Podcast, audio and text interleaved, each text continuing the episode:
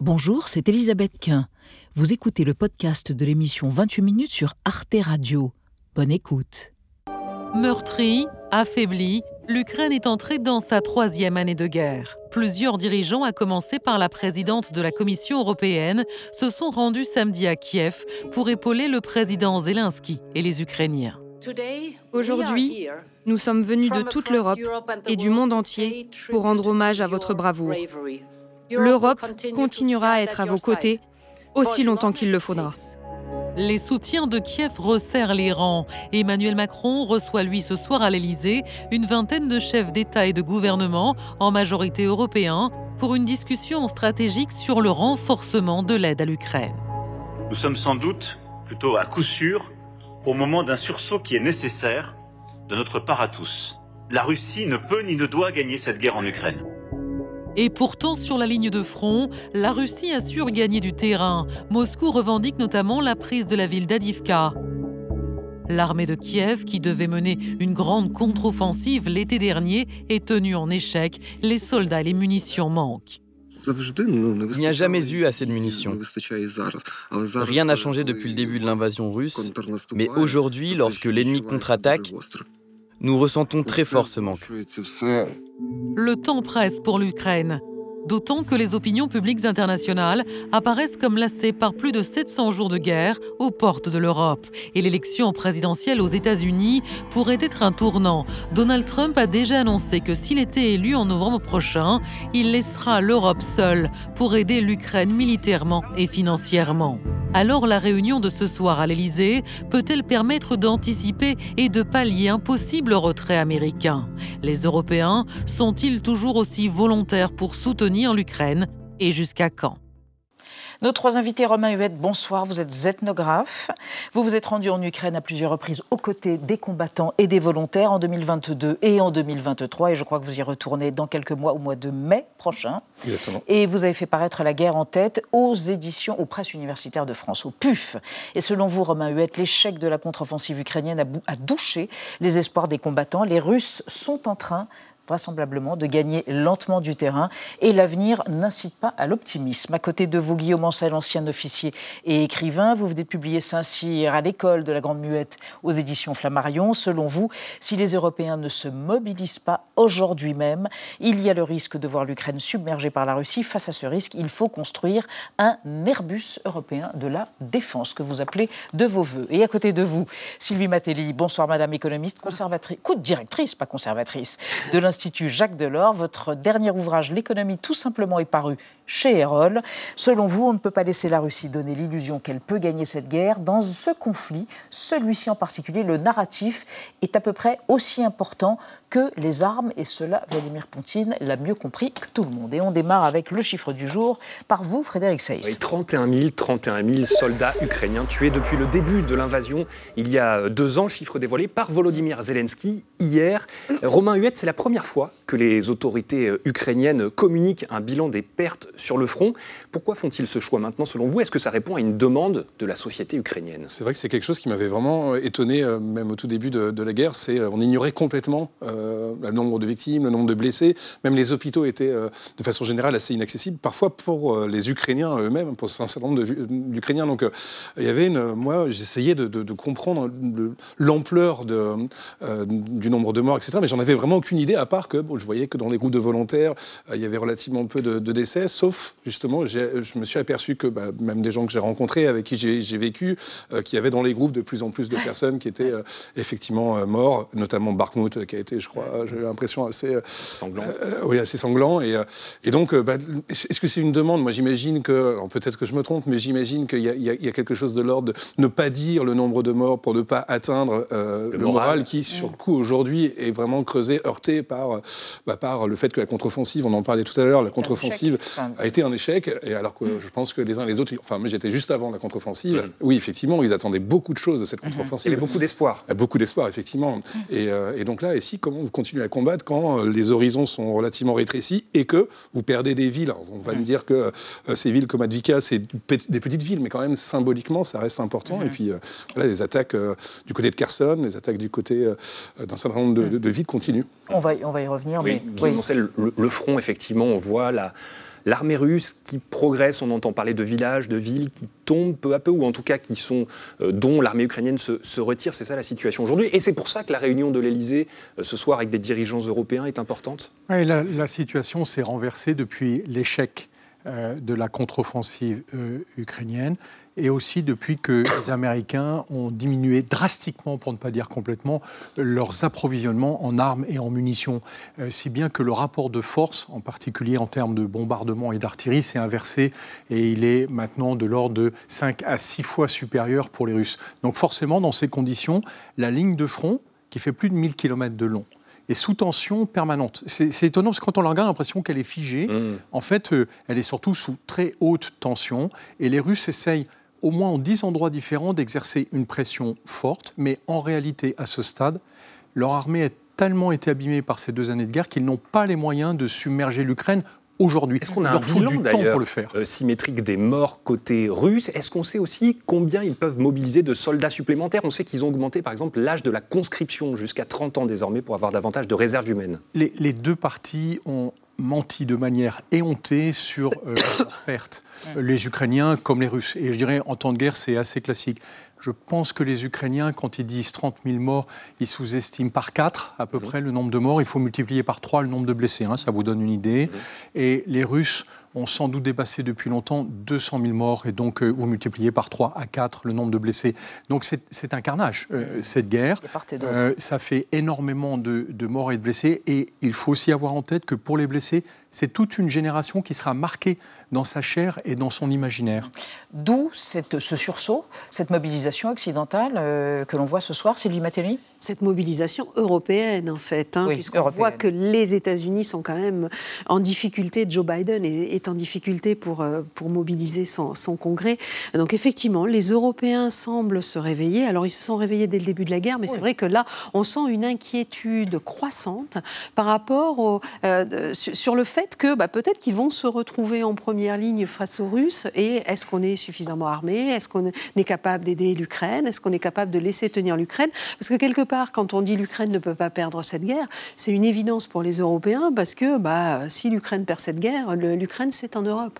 Mm. Euh, pour les Américains, c'est beaucoup moins évident. Pour le citoyen américain, quelque part, c'est loin l'Ukraine. Et puis si l'Ukraine perd la guerre, il se passe quoi? Oui, la Russie, mais la Russie, c'est quoi la Russie? Comparée à la puissance américaine dans l'inconscient collectif américain mm. Donc vous voyez, on est vraiment aujourd'hui dans cette situation où on a vu diverger euh, à la fois les opinions publiques, mais aussi les intérêts des dirigeants mmh. politiques par rapport à cette guerre. Romain Huette, la population ukrainienne que vous avez donc euh, euh, beaucoup croisée dans vos, dans vos reportages sur place, est-ce qu'elle perçoit, selon vous, ces images de dirigeants qui se reçoivent, qui se serrent la main, qui signent des protocoles d'accord, ou bien euh, la situation est tellement euh, sur le terrain euh, complexe que ça ne, franchit pas la frontière, si mmh. j'ose dire. Hier soir encore, j'étais en train de m'entretenir avec des, volontaires ukrainiens pour avoir aussi quelques informations sur ce qu'ils étaient en train de vivre. Et ce que je, perçois, c'est qu'ils rentrent de plus, de plus en plus dans le sentiment d'être véritablement esselés. Enfin, on utiliser les mots de catastrophe parce qu'il y, a y a une aide qui ne vient pas vraiment, ou en tout cas qui mmh. n'est pas de l'ampleur dont on pourrait Il faut quand même rappeler qu'on est dans une guerre militairement qui est euh, extrêmement asymétrique. Et dans une guerre asymétrique, il y a plusieurs choses qui peuvent euh, jouer. Il y a évidemment le moral. Et au début de la guerre, le moral ukrainien était absolument incroyable. Enfin, la façon dont euh, tous ces corps ordinaires se sont soulevés a été quand même assez exceptionnelle. Et, et, puis évidemment, vient aussi la question matérielle. Alors, bon, Tetiana Ogarkova, qui est une journaliste et une traductrice ukrainienne, mais qui vit donc à, Kiev, elle m'expliquait qu'elle était vers la région de Kherson et que, euh, bah, par exemple, eux, ils, pouvaient, les Ukrainiens pouvaient lancer 3 euh, à 4 obus par jour, euh, faute de mieux. Tandis que de l'autre côté, évidemment, c'était beaucoup plus intense, etc. par 10 ou... Oui, alors donc, mm. quand vous constatez que matériellement, vous êtes, mm. vous êtes en difficulté, ça mm-hmm. rend effectivement les choses assez, assez compliquées. Alors, retour contre-champ. En Europe, est-ce qu'il y a une lassitude? Il y a eu un sondage pour sonder les opinions des Européens. Oui, vous nous en parlez. Une étude qui a été menée auprès de 12 pays de l'Union européenne. Elle vient d'être publiée par le Conseil Conseil européen pour les relations internationales et on y apprend qu'après deux ans de guerre, eh bien, les opinions européennes sont plutôt euh, pessimistes quant à l'issue du conflit pour l'Ukraine. 20% des citoyens européens pensent aujourd'hui que la Russie va remporter la guerre guerre. C'est deux fois plus que ceux qui pensent que l'Ukraine pourrait sortir victorieuse du conflit. Et même en France, chez nous, où l'opinion est plutôt franchement en faveur de l'Ukraine, ils ne sont plus que 9% à penser qu'elle peut encore gagner et 17% à penser que c'est la Russie qui va l'emporter. Et parmi les pays les plus pessimistes, eh bien, il y a la Hongrie et la Grèce. Pour un tiers de leur population, eh bien, pour eux, c'est sûr, la Russie sortira victorieuse. Mais pour la majorité des Européens, les 37%, donc, l'issue du conflit passera par un compromis entre les deux pays autour d'une table. D'ailleurs, un Français sur trois estime que l'Europe devrait pousser l'Ukraine à négocier un accord de paix avec la Russie. Et cette proposition, elle est également plébiscitée eh bien, par 64% des Hongrois, 59% des Grecs et 52% des Italiens. Euh, Guillaume Ancel, est-ce que euh, ça va être difficile de continuer à soutenir financièrement et militairement l'Ukraine avec un tel pessimisme euh, des citoyens européens? Un pessimisme sur l'issue de la guerre. Mmh. je dirais que la situation le justifie. Par contre, le soutien à la défense de l'Ukraine est très fort. Dans le dernier sondage de l'Union européenne, on était plutôt au-dessus de 60% de citoyens européens qui estimaient que c'était nécessaire qu'on défende l'Ukraine. La question est, qu'est-ce qu'on va négocier? Moi, je pense aujourd'hui que le vrai objectif de Vladimir Poutine, ce n'est pas de gagner la guerre immédiatement parce qu'il n'en a plus les moyens. C'est justement d'obtenir un cessez-le-feu pour réarmer son armée pendant deux ou trois ans. Et il sait qu'il pourra mobiliser toute son industrie pour faire ça. Alors que si nous, nous l'acceptons, on se retrouvera exactement dans le syndrome de Munich. On sera heureux, soulagé d'avoir eu mm. un accord temporaire, mais sauf que dans trois ans, quand il reviendra, il balayera l'Ukraine et surtout, il commencera à s'attaquer, comme il l'a annoncé, à d'autres pays européens, aux pays baltes, à l'est de la Pologne, voire à la Finlande, qu'il assimile aujourd'hui à un acteur mm. hostile vis-à-vis de lui. De toute façon, Poutine l'a dit, sa seule limite, c'est là où sont ses chars. Sylvie Matelli, quand on voit euh, ce sondage sur une éventuelle lassitude d'une partie de l'opinion publique euh, européenne, on pense aussi aux agriculteurs, euh, par exemple les agriculteurs polonais qui ont bloqué des produits agricoles ukrainiens à la frontière parce que cela avait bénéficié en, quelque sorte d'un privilège pour aider l'économie ukrainienne à résister. Les agriculteurs français avec Emmanuel Macron lui ont dit au Salon de l'agriculture, vous débloquez des milliards pour l'Ukraine et nous, nous n'avons que des miettes. Est-ce que plus dur, plus le conflit dure, plus ça devient difficile vis-à-vis de l'opinion publique alors, il est clair que la guerre et notre implication euh, indirecte dans ce hmm. conflit et ce soutien à l'Ukraine a des conséquences euh, en Europe. Euh, on l'a vu dès le début du conflit avec la crise énergétique. Ça, c'est évident. On peut pas, il n'y a pas une guerre à nos portes sans que ça ait des conséquences. Donc ça, c'est une certitude et c'est quelque chose sur lequel je crois que nos dirigeants n'ont jamais euh, véritablement menti euh, vis-à-vis de la population. Ce que demande la population, moi, si je reviens sur votre exemple des agriculteurs, ce qu'ils veulent, en fait, c'est d'abord de, pouvoir vivre de leur travail. Mhm. Et quand ils critiquent aujourd'hui l'arrivée de produits ukrainiens, mhm. c'est pas tant ça. C'est de dire, au fond, vous, vous aidez les Ukrainiens, pourquoi pas, mais nous aussi, on a besoin d'aide. Je crois que. Et donc là, il y a, probablement une, une, position politique, il y a probablement des ajustements à faire en termes politiques qu'on n'a pas tout à fait identifiés au début de la guerre et qu'on n'a pas fait. On sait, les, nos politiques ont très bien réagi à la crise énergétique et ils ont su soutenir les populations et donc la crise est passée et, su réagir mmh. à quelques mois après le bouclier mmh. tarifaire et puis après les alternatives en fait. Aujourd'hui, on a après cette crise énergétique, on a l'impression qu'ils étaient douchés qu'ils étaient épuisés par cette mmh. première crise et ils ont un petit peu laissé, euh, laissé filer. Et au fond, on voit aujourd'hui les conséquences de ça. Je ne crois pas que ce soit une lassitude par rapport au soutien et à l'aide en Ukraine. Je pense plutôt que c'est une difficulté à comprendre qu'ils soient dans cette situation et qu'en parallèle, on ne pense pas à eux alors qu'on pense aux Ukrainiens. Mais Guillaume Ancel, est-ce qu'on peut aller encore plus loin dans l'aide? On a entendu certains responsables politiques parler d'économie de guerre. Est-ce qu'on peut aller jusque-là? C'est pas qu'on puisse, c'est qu'on le doive. Qu'on doit.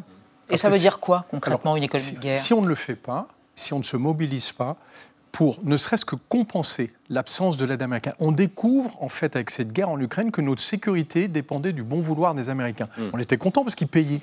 Et là, il y a 60 milliards qui sont bloqués. Voilà. Et là aujourd'hui, il y a 60 milliards qui sont bloqués. Et on voit bien que si jamais Trump était élu, alors là, c'est même pas la peine d'y compter. S'il envoie des armes, c'est aux Russes. Donc, euh, euh, on a un vrai sujet maintenant de sécurité, c'est est-ce que le plus grand espace de prospérité du monde, qui est l'Union européenne, veut se construire un système de défense à sa hauteur, ou est-ce qu'il compte sur un grand pays euh, comment dire, dont les destinées peuvent être aléatoires pour l'assurer à sa place? Donc la question maintenant, c'est une obligation pour nous, c'est comment est-ce qu'on construit une industrie de défense qui arrête de jouer avec des manufactures nationales pour jouer à une taille industrielle? Je prends qu'un exemple, l'artillerie.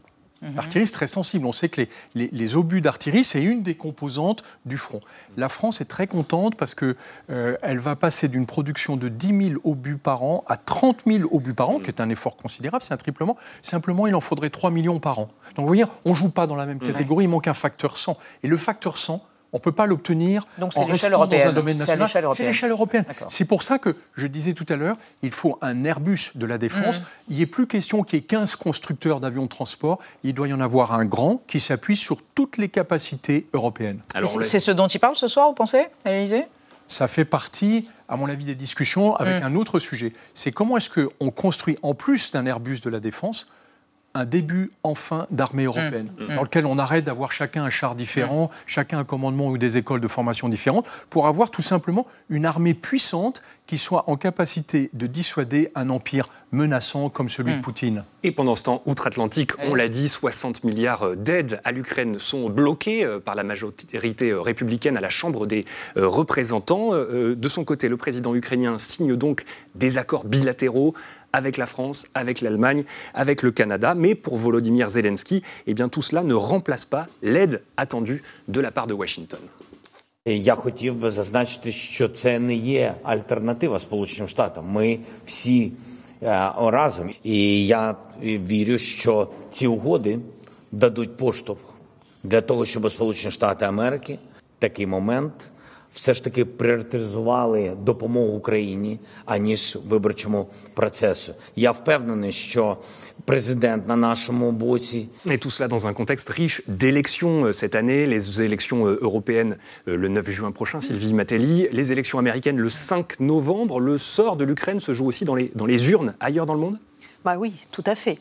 Alors sur les élections européennes, vous l'avez dit tout à l'heure, le soutien européen, l'adhésion de la population européenne au fait qu'il faille aider l'Ukraine reste assez fort. Mm. Donc c'est pas forcément euh, a priori, hein, je peux mm. me tromper, mais ce sujet, ce dossier de l'aide à l'Ukraine ne sera pas le sujet clé de ces élections, même si évidemment les sujets connexes, on a parlé tout à l'heure de l'agriculture, on pourrait imaginer la santé, l'éducation, bah, sur un budget et sur des dépenses, on a des arbitrages à faire, donc forcément euh, les sujets sont, tous liés.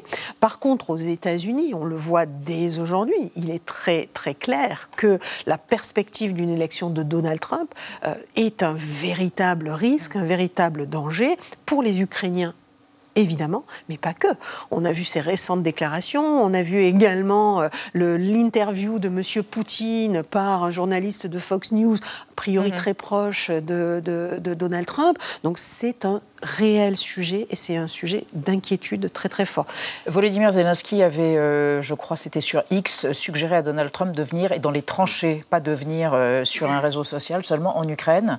Euh, ça dit bien l'inquiétude de Volodymyr Zelensky par rapport à ce manque de soutien des États-Unis si jamais Donald Trump était élu en novembre. Ah bah, encore hier, très franchement, les volontaires parlaient de ça. Ils sont suspendus en fait la possibilité de ces, élections mm. américaines et, et donc je leur posais des questions euh, peut-être un peu, un peu élémentaires, mais comment vous imaginez les conditions de possibilité d'une fin de la guerre euh, on me disait, mais, euh, mais comment voulez-vous qu'on négocie maintenant déjà? Parce que l'histoire des négociations a toujours montré que globalement, bah, ça n'était pas tout à fait tenu.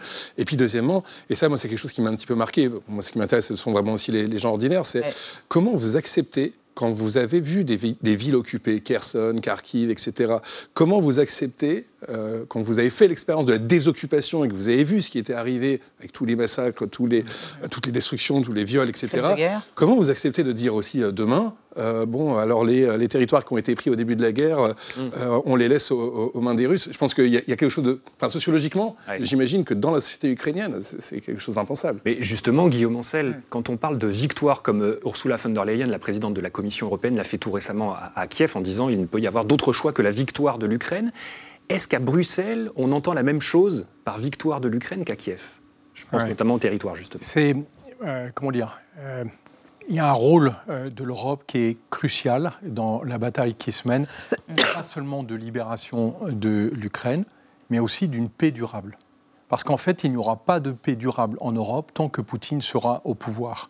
Et donc c'est ça aussi sur lequel l'Union européenne doit plancher, c'est comment on fait pour s'assurer que l'empire menaçant en face soit neutralisé Et clairement, on ne va pas aller faire la guerre jusqu'à Moscou, personne n'y est prêt, mais tant que Poutine et son régime seront en place, de toute façon, ce sera une menace permanente. Une fois que l'Ukraine sera tombée, d'autres pays seront menacés. En fait, nous sommes tous menacés. Et on, est menacé jusqu'en 2036 euh, possiblement, après les bidonnages, enfin les, bricolages constitutionnels de Poutine. Et, et par sa politique. Donc la question pour les Européens, c'est après plusieurs décennies de totale absence de guerre. Nous avons cru, comme le disait le chancelier Olaf Scholz, que nous n'avions plus d'ennemis. Mmh.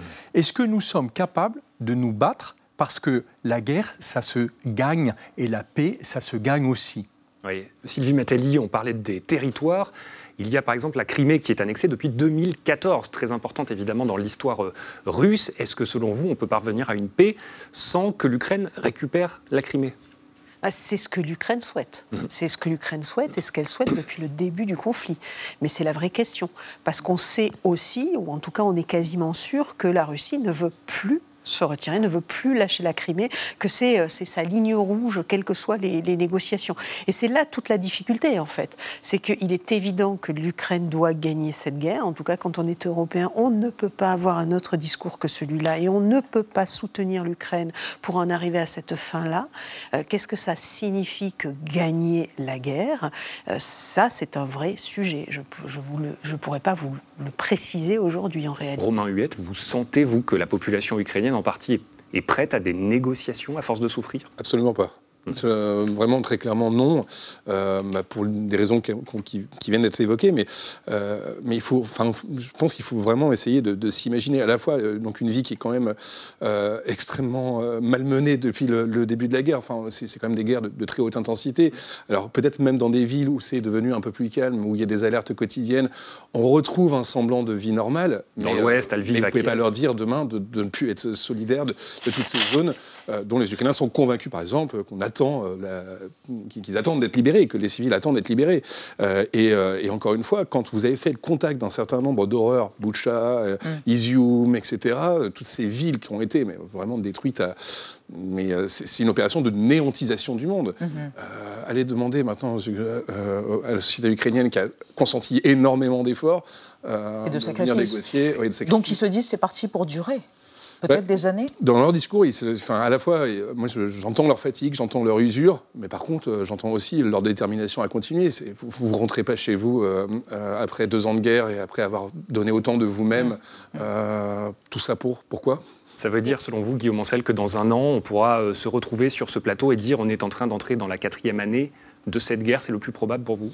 Oui, c'est possible parce que de toute façon, les Ukrainiens, comme l'a dit Romain, se battront jusqu'à leur dernier souffle. Mm.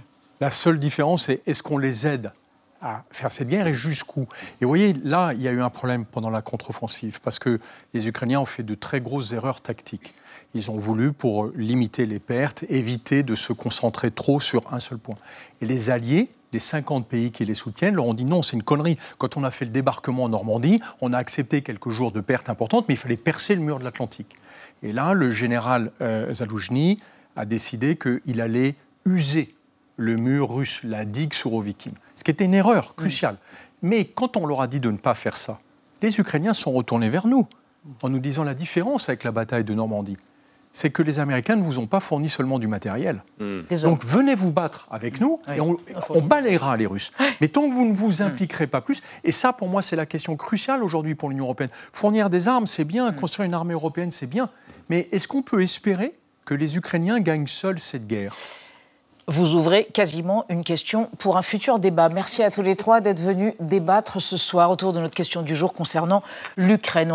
Retrouvez le podcast de 28 minutes sur toutes les plateformes de podcast et sur arteradio.com. Et pour soutenir l'émission, abonnez-vous, commentez, critiquez, mettez des étoiles et partagez le podcast avec vos proches.